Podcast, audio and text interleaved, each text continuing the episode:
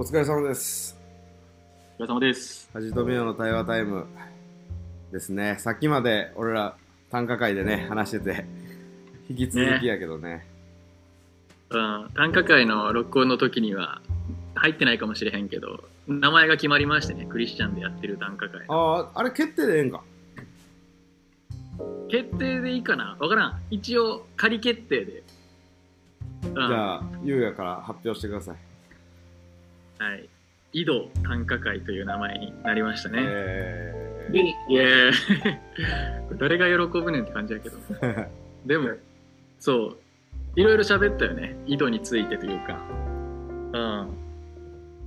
まあ、井戸短歌会でもいいし、井戸の会っ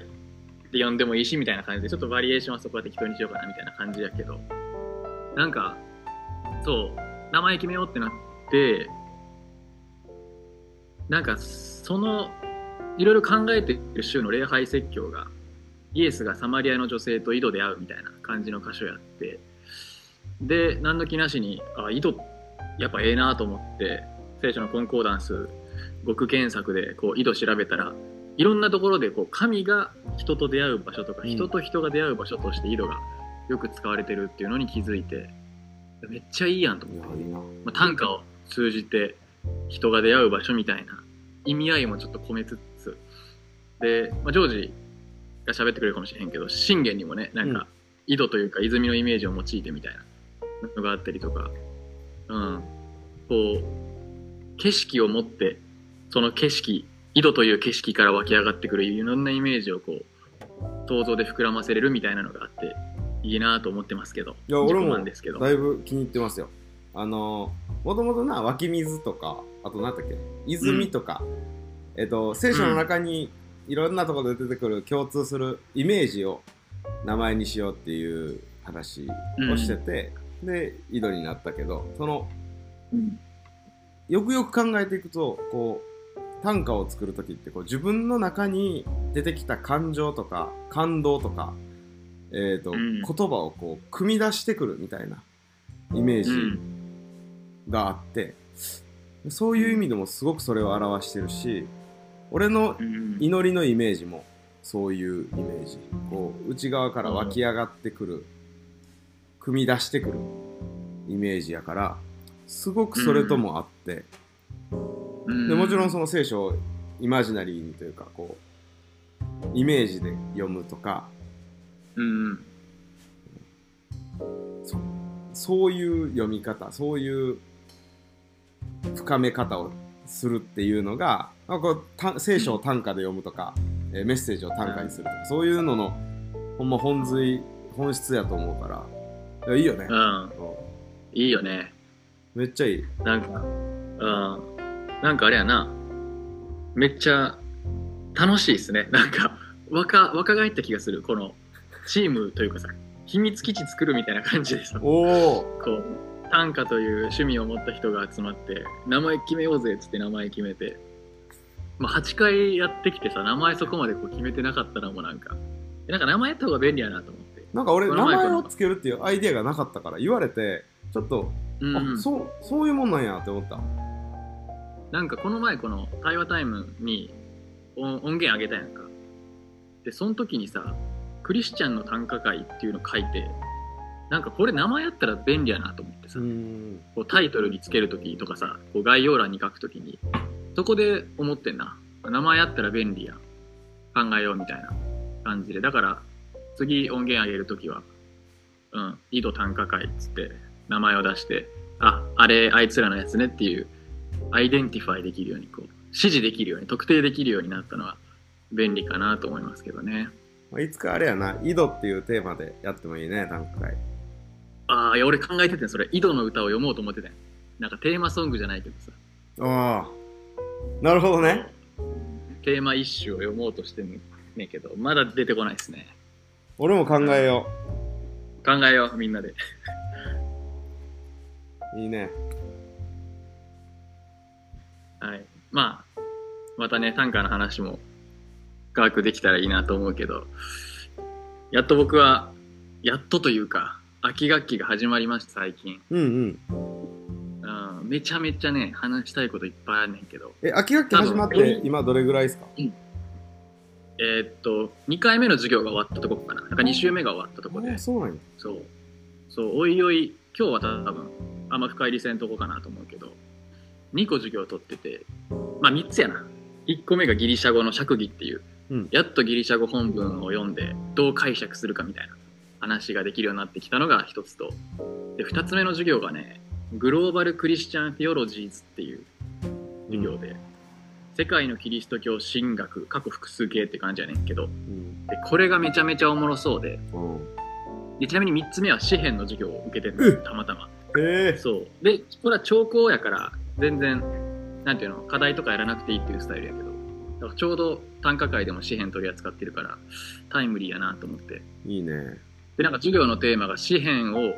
えー読み歌い祈るっていうテーマの授業で。だからこう解釈するだけじゃなくてえーっとなんていうのチャンティング詩編をこうさ念仏みたいな感じで歌う伝統があったりするらしいねんけど念仏ちょっと例え悪いかもしれん。っていう人を呼んで歌ってもらったりしてでそれ自体がまあ祈りになるわけなんか。っていう風にこうセミナリーのスチューデントだけじゃなくてあのシニアプログラムっていう名前もついてて引退したあの年配の方とかも取ってねみたいな授業やからちょっとユニークやねん授業として。面白い。あの今俺が行ってる進学校はあの詩編参加やからね。詩編歌手あそうか。だから詩編しか歌わへん。はいはいはい。で詩編がそのまま歌詞になったやつをアカペラでみんなで歌うっていうううん。教教派？教団？あの改革長老っていうところやからなるほどね。でそこでもあのチャペルの時間では詩編の公開があってそれずっと聞いててう。んそういいめっちゃいいよね詩編なるほどね。そういうグループの人が来てくれるんかも授業に。うんそうかもね。ゲストとして。うんうん。うん、詩編を歌ってる人たちが。だからそうね、その詩編の聴講の授業と短歌会でやってる詩編を通して、なんか詩編理解深まったらいいなみたいな思ってますけど。いや詩編とその福音書とかなルカとかいろいろつながると思うから。もう信玄はまさにそうやなってお読みながら思ってて。いつかこう、いつかそういうのをまとめれたらいいけどまあ全然やってない うん。うん。ほんで、さっきその、そうそう、二つ目の授業のね、グローバル・クリスチャン・テオロジーズっていうのが、今回の目玉になりそうな気がして、うんうん授業の担当してる教授は俺の指導教授にあたるマーク・ベイカーっていう人やねんけど、出た。あの中米セントラルアメリカのホンジュラスっていう国めちゃめちゃ貧しいと言われててで治安も悪いと言われているところで宣教師として働いてでそこで得たなんか知見をもとに自分なりの教会論とかあとは神学をこう作り上げてるみたいな人ででその人の視視点がキリスト教神学はもう西洋中心主義すぎたみたいなはいはい。感じや。ねんで一番最初の授業でバーンってやったのがこうちょっと図図で書けたらめっちゃいいねんけど歴史的にキリスト教会では西洋の白人の人が書いた神学がジェネラル・ティオロジーっていう彼は使ってたんやけどもう一般的な神学でしかもそれが普遍的な真理どこにでも当てはまるものやっていうふうにされてきて。で試しに図書館行って神学の本とか見てみて、えー普通になんやろティオロジーって書いてある本を読んだら大体の人がその白人で男性の人が書いてると。うん。で一方で例えば Black American の人とか African の人とか、えーアジアの人とかフェミニスト女性の人が書いたらその本のタイトルは feminist theology とか Asian theology とか Black theology っていう風な形容詞がつくのよ頭に。うん。 theology だけじゃなくて。でそれってフェアじゃないんちゃうみたいなところから始まって本来はその上にあると考えられていた white male theology も一個下にBlack theology とか Asian theology と同じとこに来るはずででじゃあ general theology っていうそのなんやろな、えー一個抽象的なレベルの神学はみんながこう積み上げていくもんやみたいなうん。感じの視点からやるからだからそのそれぞれの文化的背景を重んじて神学やろうっていう、まあ、文脈化神学って言ったりもするけどそれをこう推していく教授の授業やからなかなか面白そうで。でしかも取り扱う神学者もあの白人で男性のっていう歴史的に多かった神学者の本じゃなくてアジアの神学者で日本の神学者も2人ぐらいかな取り扱うし。とアフリカとか、えーヒスパニックラテンアメリカの神学者とかを取り扱う授業で。そうなかなか面白そうな感じがしてますね今。なるほど。たださいやーそれおもろそう。まマーク・ベイカー俺ちょっとファンやから言うやから聞いただけやけど。でもめっちゃめっちゃいいと思うし俺はほんまに同意するけどその西洋の神学できたっていうことに関して、うん。でも神学やってる以上さ絶対西洋で学んできてるよなと思うねんうん。でえっと最近あの宣教師が見た「天皇制とキリスト教」ってこういう本があってこれ結え構おもろいね。うん。おもろそう。宣教学の授業であの推薦されてたやつでええ。うん。まあいろいろそのいろいろ面白いんやけどで、うん。やっぱりその日本という文脈に合わんかったキリスト教の歴史というかでうん。一旦成功するけど、まあ、めっちゃ迫害されるとか、まあそれもなんか一概にこれが失敗でこれが成功でとは言えへんけど。うんやっぱでもどそのその中で出てくる内村勘三とか香川照彦とかさ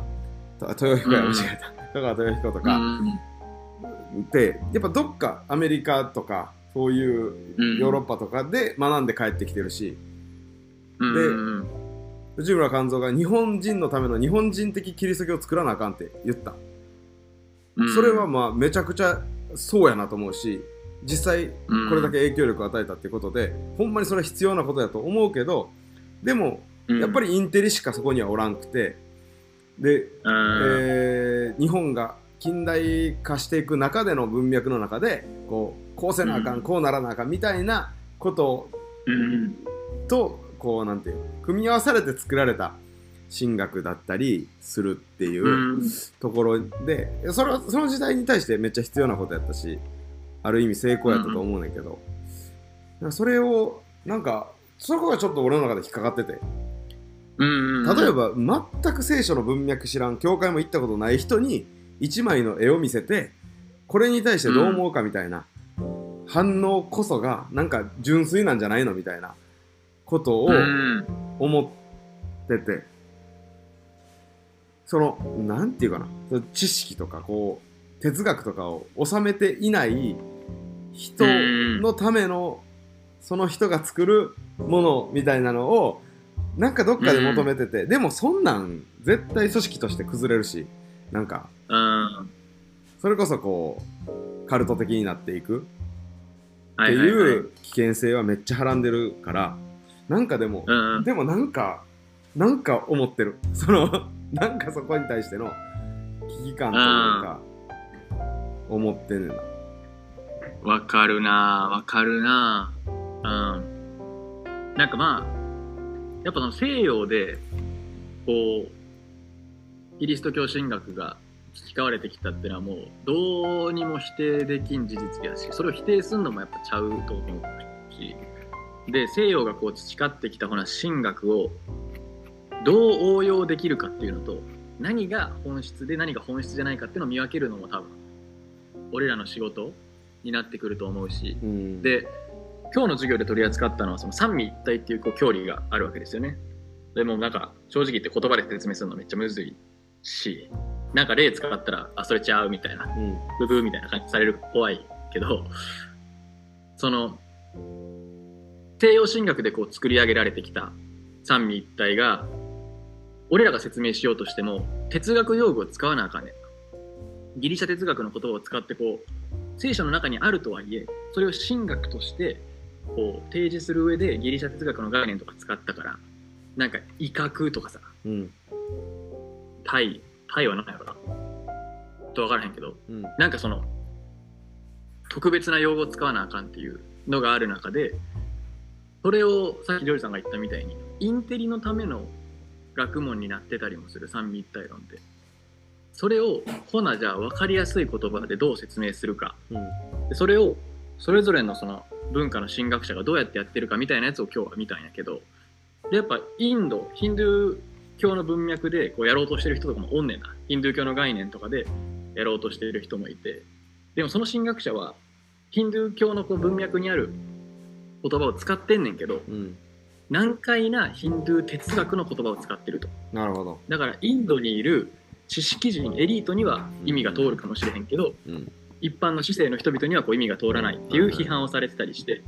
でその後に紹介されてたのが日本人の神学者で宮平望教授っていう人がおんねん。うん。で俺たまたま日本にいる時に読んだことがあってうんうん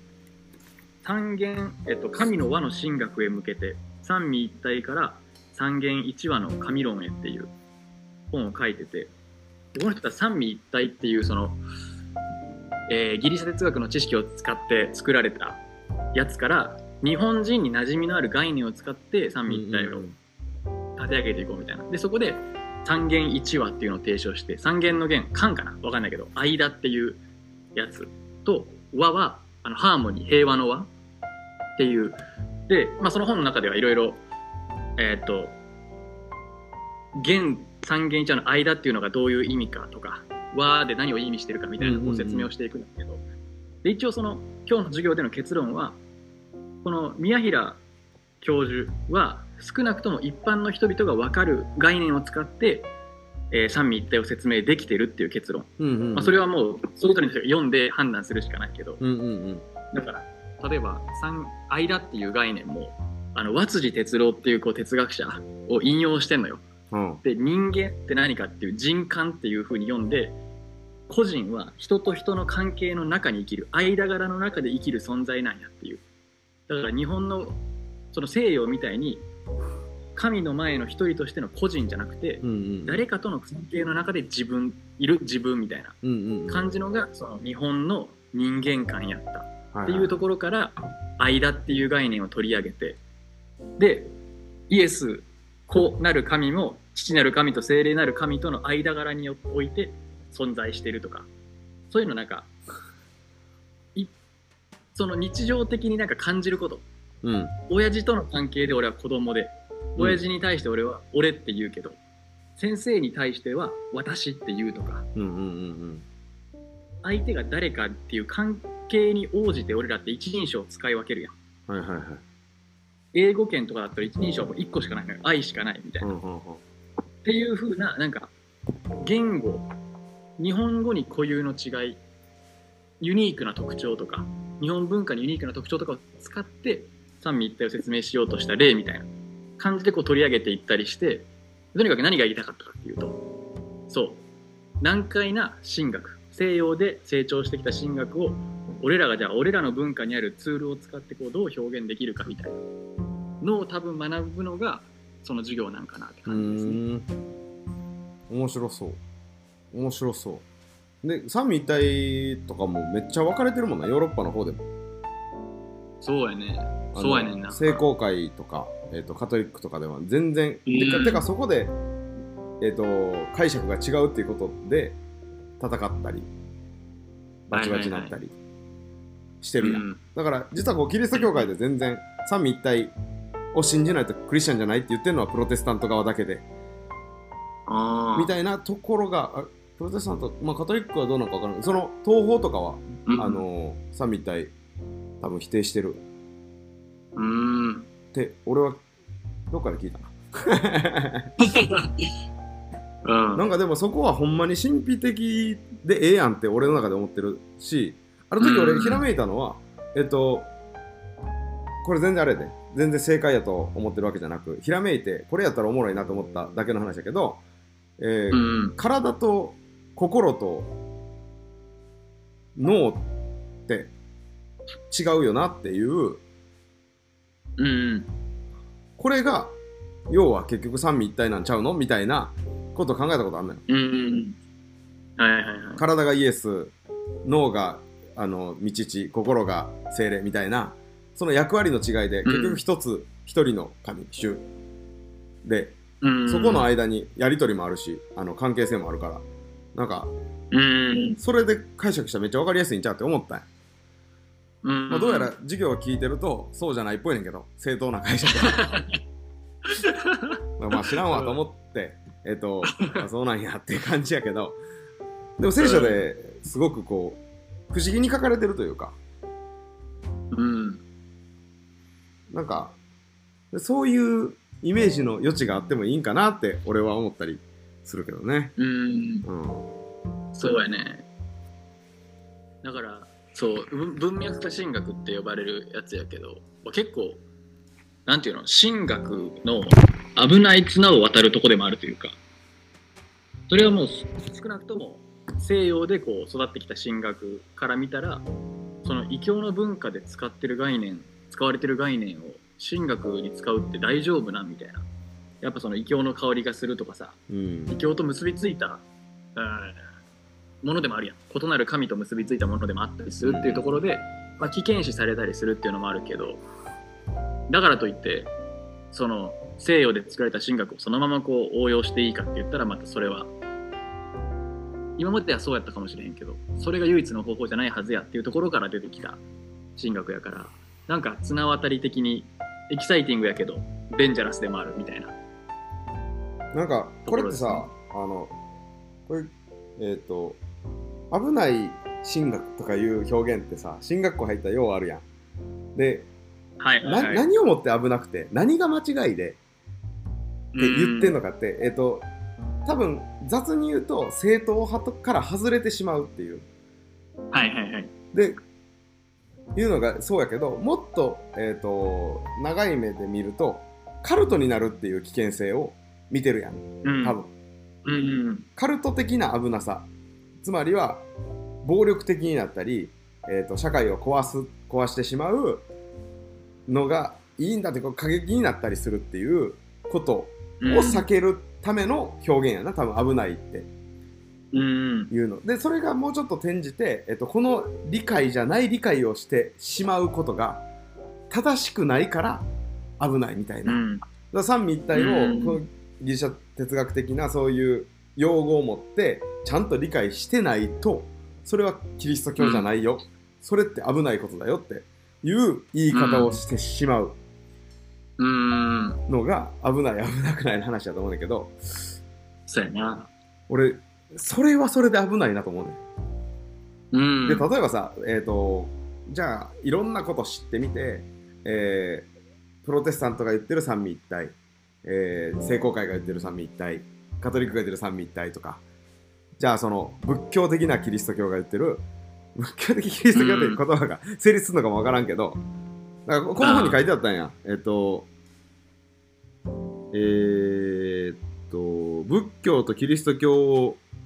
融合させた道道会っていう新宗教を起こした人とかが、ええ。尾崎博道っていう人のなんか弟子とかその一派におるみたいな。ええ。適当なこと言えへん初めて聞いた なんかその熊本バンドっていう中に、えっと、海老名横井宮川金森原田尾崎など初期教会の指導者となったものが多数あったと。でそれの中に、えーっと強烈な国粋主義と聖書を誤ることなき聖典と受け取ることを拒否する態度がいろいろなキリスト教日本化されたキリスト教を生み出したと。うん。で海老名っていう人はエホバは太古の神道の神であると唱えた。ああなるほど、ね、で武士道とキリスト教の融合をしたとで岩本は仏教的キリスト教を考案し松村は儒教とキリスあ儒教とキリスト教を融合させた道会と呼ばれる新宗教を起こしたっていう。これもともとはキリスト教のバックグラウンドの人たちから起こっていったみたいなのがあって。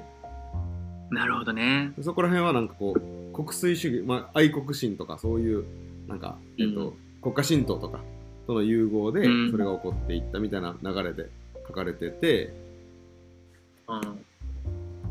いやなんかさそそれを聞いてあ自分が信じてた神とか自分が出会った聖書から受け取った神ってあ尾崎に近いなみたいなとか あのってなっていったら何が正しくて何が危なくてってちょっと分からんくなってくるというかいやいやこれが正しいねんでってその人をあの、うん。聖書にはこう解釈するのが正しくてあなたが受け取ったその正しいという思いって間違ってんねんでって教えることが、あれうんそれってなんかどうなんみたいな。確かにね。でもまあもちろんもちろんな。なんていうの？じゃあエホバの証人をどう思うかとか統一教会をどう思うかってなってくるからそこその人たちはしかもそこら辺の解釈が違ってああなってるわけやん。うんうんうん。だからだからさ だからだからどうしたらええねんと思うねんけどそうよな。いや、簡単な答えはほんまにないよね。やし、うん、まあ、異端とカルトの区別もあるしね。その、異端じゃなくてもカルトになることはあるし、その正統キリスト教会でもカルトになることはあるしとか、でもとりあえず異端っていう、あの、正統教理との対比における異端っていうので考えると、結局なんか聖書が優位に立ってるかっていうのが何よりも試金石になるべきというか、リトマス紙まあそれはそうやになるべき。でもその聖書もやっぱり俺らの文化によってこう解釈されたりもするからっていう難しさはあるにせよでも。でその今日の授業の中で、まあ、何人かのアジアの神学者を見たんやけどやっぱりその批判されてるシンクレティズム、えっと他の宗教との集合融合やっつって批判されてる神学者は聖書が下で文化が上とかあ多宗教が上みたいな。その当てはめようとしてるだけというか聖書引用してるだけやみたいな。感じのは、えー異端シンクレティズムとして排除しないと排除というか否定しないといけないっていう。で正しい文脈化神学は絶えず聖書によって検証するっていう。でそのマーク・ベーカー俺の教授が推してるのは純粋にその文化に属するを使って立て上げるわけじゃなくてお互いがインタラクトし合う中で神学を作っていくっていう発想やねんな。ーで俺その一個いい例で言うと例えば俺好きな神学者で北森和夫っていう人がおんねんけどその神の痛みの神学っていう本を書いた人ででその人はもうめちゃめちゃルーター派やねん。もうルターの引用めちゃめちゃ多いねんけど途中でその日本の演劇まああの戦前戦後の人やからちょっと俺らと時代背景ちゃうねんけど日本の伝統的な演劇の中に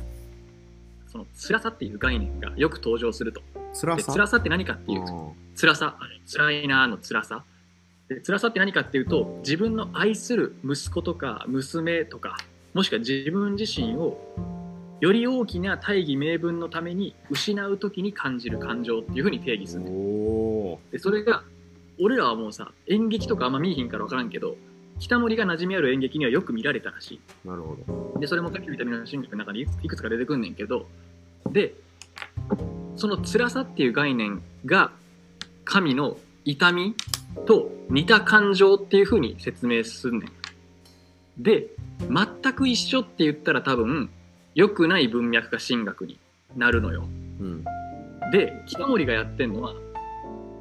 その俺らが持ってる辛さっていう感覚。まあ少なくとも当時の日本人がよく分かった辛さっていう感覚を持って神の痛みには接近できるけど100%一緒ではないっていう。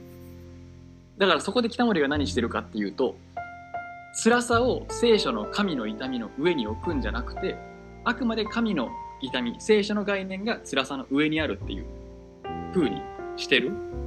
でそれは文脈化神学としてはこう高く評価されるみたいなうん。感じ。だから絶えず聖書をこう上に置こうとするのが大事で